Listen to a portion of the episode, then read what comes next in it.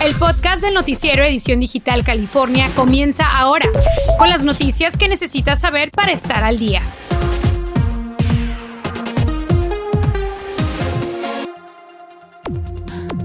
Tres millones de personas en el condado de Los Ángeles ya son elegibles para la tercera dosis de la vacuna. Ahora ya son las autoridades las que están esperando las guías para poder actuar. Le tenemos los detalles. Escándalo en USC. Suspenden a una fraternidad por presuntas agresiones sexuales usando drogas. Contratiempos en las carreteras y hasta posibles deslaves podrían alterar su día. Le diremos dónde llegan fuertes tormentas. Comenzamos.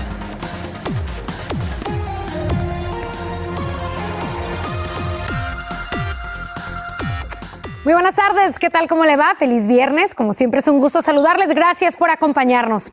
Y ese es el comunicado oficial donde los CDC explican que ya aprobaron las dosis de refuerzo para las vacunas de Moderna y Johnson Johnson, pero no todos los que han llegado esta mañana por su dosis de refuerzo la están recibiendo. Zoe Navarro está en Van ¿Qué es lo que está pasando, Zoe? Así es, Yarel. Precisamente estamos en el YMCA del área de Van Nuys, donde muchas personas ya llegaron por su booster y se han encontrado con la sorpresa de que aún no la están administrando. Y es que apenas anoche se dio esta nueva noticia y por eso es que muchas personas están teniendo ya la intención de vacunarse, pero eh, todavía están esperando las guías para poder actuar sobre esto. Pero tenemos con nosotros al director ejecutivo del YMCA que podría dar eh, la información acerca de qué es lo que la gente puede esperar y las personas de Pfizer que sí pueden vacunar. Sí, las personas que agarraron la vacuna, la vacuna de Pfizer ya pueden venir aquí al YMCA en Van Nuys, uh, martes a sábados de las 9 a las 9, uh, aquí con los bomberos de Los Ángeles para que se lo puedan dar el booster. Si no se ha vacunado, también puede venir a agarrar la, la vacunada para Pfizer, Moderna y Johnson Johnson aquí también. Uh, el, departamento de bomberos se están preparando para las guías de Moderna y Johnson Johnson también. Perfecto, así que usted ya lo sabe, es importante que al llegar usted pueda venir y es esta reja amarilla donde usted va a tener que entrar porque es a este lugar donde va a tener que ingresar para que pueda recibir ya sea, como lo decía el director de este lugar, la primera, la segunda o el booster cuando ya esté aprobado. Pero también hablamos con un doctor para que nos explique quiénes son elegibles. Nosotros es muy importante en este momento tener nuestra booster shot, esa dosis de refuerzo tanto para Pfizer y Moderna. Esto se debe a las personas arriba de 65 años, personas que tienen problemas crónicos y también las personas que estamos expuestos como doctoras, doctores, eh, maestras y maestros que están en la primera línea que pueden tener mucho más contacto con el virus. Recuerde que la tercera dosis es un respaldo a su vacunación anterior. Es muy importante también que lo consulte con su médico antes de adquirirla y por si fuera poco ya que se acercan las fechas de fin de año, usted que va a estar reunido esté protegido. Si quiere más información puede visitar el sitio web que aparece en pantalla. Desde Banais, Zoe Navarro, vuelvo contigo al estudio. Muy bien, Zoe, nuevamente ese documento que nos mandó, pues que les mandó a todas las personas los CDC, lo puede encontrar usted en nuestras plataformas digitales. Y Pfizer asegura que su vacuna para los niños entre 5 y 11 años de edad es más del 90% efectiva en prevenir infecciones. El dato lo han dado a conocer hoy, pero falta que la FDA haga su análisis independiente. Si todo marcha como está previsto, creen que para principios de noviembre podrían comenzar a vacunar a los niños en ese rango de edad. Y si está en el aire de Los Ángeles, sepa que mañana hay un evento familiar en la Placita Olvera, donde estarán poniendo la vacuna contra el coronavirus. También habrá música, bailes, comida, regalos y mucho más para que pueda llegar con toda la familia. El evento tendrá lugar de 10 de la mañana a 4 de la tarde y también servirá para celebrar la cultura latina eh, de nuestros pueblos, la cultura indígena también. Y para registrarse puede llamar al 323-880-0102. Y en varias áreas de nuestro estado están mirando al cielo porque los nubarrones avecinan lluvias intensas para el fin de semana. Y la preocupación de muchos es que el aguacero termina afectando sus casas. André sí tiene información importante para estar bien preparados. O sea, un pedazo de la calle se inundó y no llovió mucho. Luego de una temporada activa de incendios, la lluvia trae un poco de alivio. Sin embargo, también trae con ella riesgos de inundaciones y deslaves. Si como dicen que va a llover bastante, pues vamos a tener que usar esta canoa, yo creo, porque está caramba. Jesús está preocupado por las lluvias que se avecinan este fin de semana, ya que su casa está cerca de una zona que se ha visto afectada por inundaciones. Sí, estamos preocupados. Yo ya de noche, yo y mi esposa estábamos platicando eso. Dije, ¿te imaginas si se viene el aguadal aquí? Se emitieron avisos de inundaciones para las áreas donde estuvieron los incendios, en partes de los condados de Butte, Plumas, Shasta, Sierra y Lassen. Y es que, como puede observar en este video, en áreas donde pasaron los incendios se crea una capa resistente al agua, lo que hace que no solo se formen inundaciones, sino que también ocurran deslizamientos. Lo primero es reconocer dónde vive uno, ¿verdad? A veces uno no está, no sabe que hay un río un arroyo, debe de estar uno alerta. Según Connie de Cal Fire, las inundaciones repentinas podrían causar desprendimientos de rocas, derribar árboles y hacer que las carreteras sean intransitables. Si vive en estas zonas, recuerde lo siguiente. Prepare suministros de emergencia. Lleve adentro de su casa las cosas que tenga fuera. Si parece necesario evacuar el lugar, corte el suministro de todos los servicios públicos y cierre la válvula principal del gas. Si es posible, váyase de las áreas propensas a inundación y evite manejar a través de áreas inundadas y aguas estancadas. Este, un radio con baterías para mantenerse al tanto de las noticias, en especial si está lloviendo. Los residentes que vivan en laderas o debajo de ellas en las áreas afectadas deben estar en alerta máxima. Y bueno, vaya pensando en sacarle la vuelta si tenía que transitar por la autopista 101 en el centro de Los Ángeles, porque estará cerrada desde las 10 de esta noche hasta las 3 de la tarde del domingo. El tramo afectado de dos millas y media va desde la conexión con la autopista 10 hasta que la 101 se une con la autopista 5. La razón se debe a la construcción del puente de la calle Sexta. Ah, no me ha afectado porque yo tengo dos salidas allá y acá, así es que no, no he sentido pues. Yo estoy acostumbrada a caminar y todo eso, pero las demás personas no sabría decir. Los afectados podrán usar rutas alternas como la 710 hasta la autopista 10 o 101 en dirección oeste o la 110 en sentido sur hacia la autopista 10. En otra información, la Universidad USC está tomando cartas en el asunto al suspender temporalmente las fiestas en una de sus fraternidades de estudiantes luego de los reportes de abusos sexuales y consumo de drogas. Según informes, han llegado a poner sustancias en las bebidas durante una fiesta y se investiga si eso habría sido intencionalmente para drogar a personas y abusarlas sexualmente después. Vamos a una pausa, pero en instantes. Un reciente estudio dice que el vapeo no es una solución para dejar de fumar. Un doctor nos da su punto de vista. Y cada vez más latinos están convirtiéndose en dueños de una casa por primera vez. Conozca una guía que lo ayudaría en el proceso. Y se hace público un perturbador informe sobre casos de abuso sexual con pasajeros de Lyft. Ya regresamos. Infórmate de los principales hechos que son noticia, aquí en el podcast del noticiero Edición Digital California. Más de 4.000 pasajeros de Lyft reportaron asaltos sexuales en sus viajes entre el 2017 y el 2019. Son los datos que ha dado a conocer la compañía en su primer informe sobre seguridad. De ellos, 360 fueron violaciones, además de reportarse 10 muertes tras ataques físicos. La plataforma permite contactar a los servicios de emergencia si el usuario cree que está en peligro. Y cada vez más familias hispanas están comprando casa por primera vez, algo que muestra que hay más personas asesorándose para calificar para un préstamo hipotecario. Si usted quiere sumarse al sueño americano, Jairo Díaz Pedraza nos dice qué requisitos tiene que cumplir con el banco y qué ayuda hay disponible para usted. Paulina Bernal está a punto de comprar su casa por primera vez en Sacramento. Pues mucha emoción, la verdad es que de estar pagando la renta a estar pagando un inmueble que ya te va a quedar, prefiero mil veces pagar el inmueble. Ella forma parte de una tendencia a nivel nacional de hispanos que compran casa por primera vez. Uh, los hispanoamericanos uh, tienen más trabajos y han, uh, han, han ahorrado más dinero. California aprobó un fondo de 100 millones de dólares para ayudar con el down payment o la cuota inicial para los primeros compradores. Tenemos uh, un programa para el pago inicial. Tenemos un, programa para uh, pagar los costos de, de cierre. Uh, también tenemos, much, tenemos hipotecas con tasas de interés que están bajas. Así, con estos programas, puede empezar con comprar su primera casa ahora. Johnson me explica quiénes califican para esta ayuda. Trabajamos en, en todos los condados de California. Ah, tenemos límites de ingresos, pero no tenemos límites del precio de la casa. Ah, los límites de ingresos ah, son diferentes en cada condado. Paulina no sabía de esta ayuda, pero ya sabe dónde conseguir ayuda en un futuro. Muy difícil, la verdad, es que anduvimos buscando muchísimo. Eh, no encontrábamos y cuando encontrábamos el, el, el vendedor no aceptaba las ofertas y se complicó mucho, o sea, duró un poquito más de un año.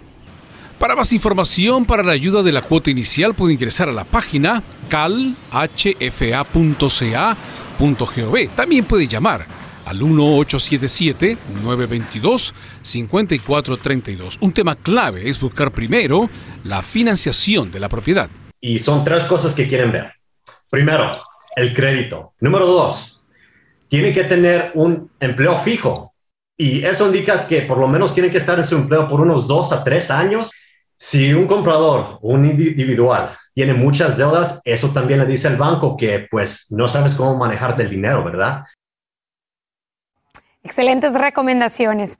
Y bueno, a partir de este domingo, cuando haga llamadas, tendrá que marcar los 10 dígitos, incluyendo el código de área. Si su número tiene uno de los nueve códigos afectados en California, que están haciendo la transición para permitir las llamadas al 988 de la Línea Nacional de Prevención de Suicidios. Tome en cuenta que si no marca en código de área, su llamada no entrará. Los códigos de área afectados son el 209-530-562, 626-650-707, 925, 949 y 951. Así para que lo tenga pues eh, bien en cuanto haga esas llamadas, muy importante. Y bueno, contrario a lo que se creía, un nuevo estudio apunta que los cigarrillos electrónicos no son la solución para quienes tratan de dejar de fumar. Vamos a hablar sobre esto con el psiquiatra Luis Sandoval. Doctor, muchísimas gracias por acompañarnos. Muy buenas tardes. Eh, platíquenos, ¿qué dice básicamente este estudio? Pues en realidad lo que se ha visto es que eh, el FDA quería y esperaba que el cigarrillo electrónico o el vape, como le dicen, eh, fuera más eficaz, pero el estudio en realidad lo que enseñó fue que en realidad no fue muy eficaz. Solamente el 40% de las personas que lo probaron pudieron parar de fumar en comparación a la gente que trató de parar de fumar sin, sin ayuda alguna de sea cigarrillo electrónico o de goma de mascar o de otros productos como el parche. Sí, existía también esa percepción, doctor, de que el cigarrillo electrónico era un paso como intermedio para parar de fumar. ¿Por qué ahora cambian esas cosas? En realidad, porque lo que se ha visto es que obviamente el, cigarrillo electrónico también está produciendo nicotina. Entonces se supone que es una forma más sutil o, que no sea tan adictiva como el cigarrillo directamente, pero igual tiene sus formas de adicción. Por eso también el FDA dijo que no podían hacerlo en formularios como para niños en, sabores como de menta o de bombón o cosas por ese estilo. Querían seguirlo con, con productos de sabor que no fueran muy favorables porque también saben que es adictivo igual. Claro. Eh, ese, y usted hablando de lo con el trabajo que usted hace, ¿qué tan difícil es dejar el consumo de cigarrillos electrónicos? Pues lo difícil es que también hay no solo una adicción física, pero una adicción psicológica. Entonces la persona hay veces que lo utiliza para relajarse y demás, porque sí se ha visto que obviamente cuando uno fuma un cigarrillo lo hacen porque le da un producto deseable, o sea, le quita la ansiedad por un momentito, se siente más relajado por ese momentito, pero como el cerebro ya se acostumbró a que va a fumar o que quiere utilizar eso para relajarse, sin ese producto, sin la nicotina, la persona se le hace frustrante y no sabe cómo usar, cómo usar otros métodos para estar más relajado. Claro, eso lo vemos también mucho con los jóvenes, ¿verdad? Que están usando eh, muchísimo más estos cigarrillos electrónicos, pero ¿por qué son tan adictivos? Porque en realidad la nicotina, pues una vez que entra a los pulmones y entra al sistema, pues le da al sistema no solo una relajación, pero a veces dicen como un pequeño high, ¿no? Un sentido del cerebro como que está un poquito elevado, más relajado y se le quitan los problemas por un momento. Es dado como el alcohol cuando uno consume alcohol, que se siente más relajado y se siente sin problemas, es un pequeño escape. El problema con el cigarrillo, pues que obviamente para los niños se les hace no solamente una cuestión de adicción física, pero también como lo ven como una, una forma de verse más importantes o más interesante porque es cosa de adultos, ¿no? Claro. Entonces, un niño menor, pues siempre quiere hacer las cosas de adultos para así sentirse más maduro. Sí, definitivamente. Y usted lo mencionó, la situación como mental, psicológica. ¿Qué consejos tiene para quienes quieren dejar esos cigarrillos? Porque ahí hay ciertos hábitos que tienen que cambiar. Sí, pues lo más importante es acordarse que no solo es una adicción eh, eh, psicológica y física, sino que también eh, lo ven como una cosa muy leve y que tiene sus consecuencias. Siempre que uno que está consumiendo nicotina, pues tiene el riesgo de los cánceres, del problema de, del hígado, de problemas médicos, que esos no se pueden solucionar fácilmente. Y una vez que una persona ya tenga el cáncer de los pulmones, sistema del hígado y demás, ya no hay cura, ya es cosa de vida que tienen que ver, a lo mejor ocupan hasta oxígeno después en la vida para poder funcionar. Sí, así que pues importante esas recomendaciones también y estar los padres en casa también muy pendientes de sus hijos. Gracias, doctor Luis Sandoval, por estar el día de hoy con nosotros. Buenas tardes. Buenas tardes. Vamos a una pausa, pero en instantes. Una nueva propuesta busca que los asistentes de vuelos tengan más tiempo libre. Y el síndrome del corazón roto es más común de lo que se creía y sus consecuencias podrían ser silenciosas y quizás deba cambiar sus planes porque un sistema de mucha lluvia se aproxima para ese fin de semana aquí en California. Ya regresamos con eso y más. Continuamos con el podcast del noticiero Edición Digital California.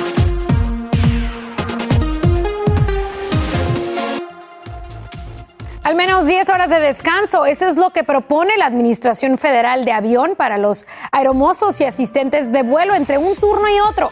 Es una hora más de lo que establece la legislación actual, aunque se puede reducir a ocho horas de descanso bajo ciertas circunstancias. Si entra en vigor, la norma aplicaría para quienes tienen turnos de menos de 14 horas de trabajo. Y escuchen nada más porque el síndrome del corazón roto aumentó durante la pandemia. Un estudio de la clínica de Cleveland encontró un aumento significativo en este síndrome en dos hospitales de Ohio entre algunos pacientes que no tienen, no tenían coronavirus, lo que sugiere que el estrés por causas sociales y las causas económicas por la pandemia han causado estragos físicos. El síndrome del corazón roto se produce cuando los músculos del corazón se debilitan provocando dolor en el pecho y falta de aliento y se presenta también como un ataque cardíaco y en el peor de los casos pudiera ser mortal. Así que un estudio pues muy interesante sobre lo que hemos vivido este último año. Y bueno, ¿Qué tal con el tiempo para California ese fin de semana y los próximos días? Residentes en el área de la Bahía estén muy preparados para la lluvia que viene en camino porque se pronostica que el aguacero sea fuerte y también pues arruine más de un plan ese fin de semana. Se esperan tormentas con lluvia y para primera hora de la mañana se habla de una lluvia de categoría 3 con fuertes vientos durante todo el día. Así que tenga su paraguas bien listo, el suéter a la mano. La última vez que tuvimos una tormenta de ese tipo en California fue en enero pasado y bueno, enhorabuena para esta región que necesita de agua especialmente por los últimos meses de los incendios. Vamos a ver qué tal en Los Ángeles estos próximos días también. Probabilidad de lluvia para pues el sur de California. El día de hoy el 5%. El lunes parece que sí, casi estamos al 100 de que sí va a llover, así que nuevamente tiene ese fin de semana para prepararse, especialmente si pues trabaja, si va a estar en el aire libre, eh, campesinos también en estas zonas, agricultores que están también en, la zona de, eh, Oxnard, por allá en Santa Bárbara, tengan mucho cuidado. Y la tormenta para el domingo al lunes, como les mencionaba, lluvias, fuertes vientos, frío, es lo que se espera. El frío, de hecho, lo sentimos esta mañana y desde las 5 de la, mañana, de la mañana. Así que nuevamente, si usted trabaja al aire libre, le, recordemos, le recordamos que pues esté, muy pendiente. En cuestión de la acumulación de lluvia en las costas y valles, de punto 10% al punto 50%, 50% y en las montañas se espera un poco más de lluvia eh, nuevamente para que esté muy preparado. Pronóstico aquí en Los Ángeles nuevamente sábado domingo en los 72 grados. Para el lunes bajamos de temperatura, frío también esta, esta lluvia que también necesitamos aquí en el sur de California, 69 grados para el martes y pues eh, subimos de temperaturas para el próximo fin de semana en los 80. Así que le mandamos saludos a nuestra compañera Yara La Santa que nos dejó estas gráficas listas para ustedes. Y bueno, vamos a una pausa nuevamente aquí en Edición Digital California, pero en instantes el set de una película se convierte en una escena de investigación. Un actor dispara un arma y deja sin vida a una mujer. Le tenemos los detalles. Y la pandemia no detuvo a dos hermanos del sur de California para ayudar a familias necesitadas del otro lado de la frontera. Regresamos con su historia. Trending 1, 2, 3, las noticias que están en tendencia en las redes sociales. Documentos oficiales revelan que agentes fronterizos abusaron de migrantes. Son 160 casos en los últimos cinco años y estos informes muestran que agentes, pues nuevamente esas situaciones eh, muy tristes con los migrantes. Esto lo fue por la organización Human Rights que obtuvieron ellos acceso a documentos que han dado eh, cuenta de estos asaltos, de casos de abuso sexual, de negación de cuidado médico y violaciones al debido proceso y trato inhumano contra migrantes. Obviamente esta noticia estamos siguiendo en las redes sociales y estos son algunos de los comentarios que han compartido los usuarios. Eh, también algo que está sonando muy fuerte en las redes, un accidente con un arma de fuego en el set de la película Rust ha dejado a la directora de fotografía muerta y el director herido. El actor Alec Baldwin disparó el arma de utilería, de hecho, mientras filmaba una escena, según confirmaron las autoridades. El actor dio una declaración pública en cuentas sociales esta mañana y dijo pues que estaba muy conmovido por lo ocurrido y cooperando también con las autoridades y la investigación y por último, no nos podemos ir el día de hoy sin hablar de nuestros Dodgers. Ayer no me tenían muy contenta, pues ahora me tienen un poco ya más contenta por el juego eh, de ayer, de ayer en la noche. Tremendo home run de Chris Taylor, bueno, varios, conectó tres conrones y los Dodgers aplazaron a los Bravos 11 a 2 para forzar un juego 6 en la serie del campeonato de la Liga Nacional. Así que pues algo pues muy importante en cuestión de lo que estamos viendo aquí en Los Ángeles. Vamos a ver la última y nos vamos. Porque dos hermanos de San Diego de 15 y 17 años de edad recaudaron 230 mil dólares a través de una organización para construir 11 casitas en Tijuana para personas sin hogar. Su tiempo libre lo dedican a ayudar a la comunidad de esta forma y pues excelente ejemplo para nuestra juventud, para todos en sí, de ayudar al prójimo, de ayudar a los demás, incluso a través de la pandemia. Con eso terminamos el día de hoy. Gracias como siempre a usted. Que pase un excelente fin de semana. Nos vemos el lunes. Gracias por escuchar el podcast del noticiero Edición Digital California. Puedes descubrir otros podcasts de Univision en la aplicación de Euforia o en univision.com diagonal podcast.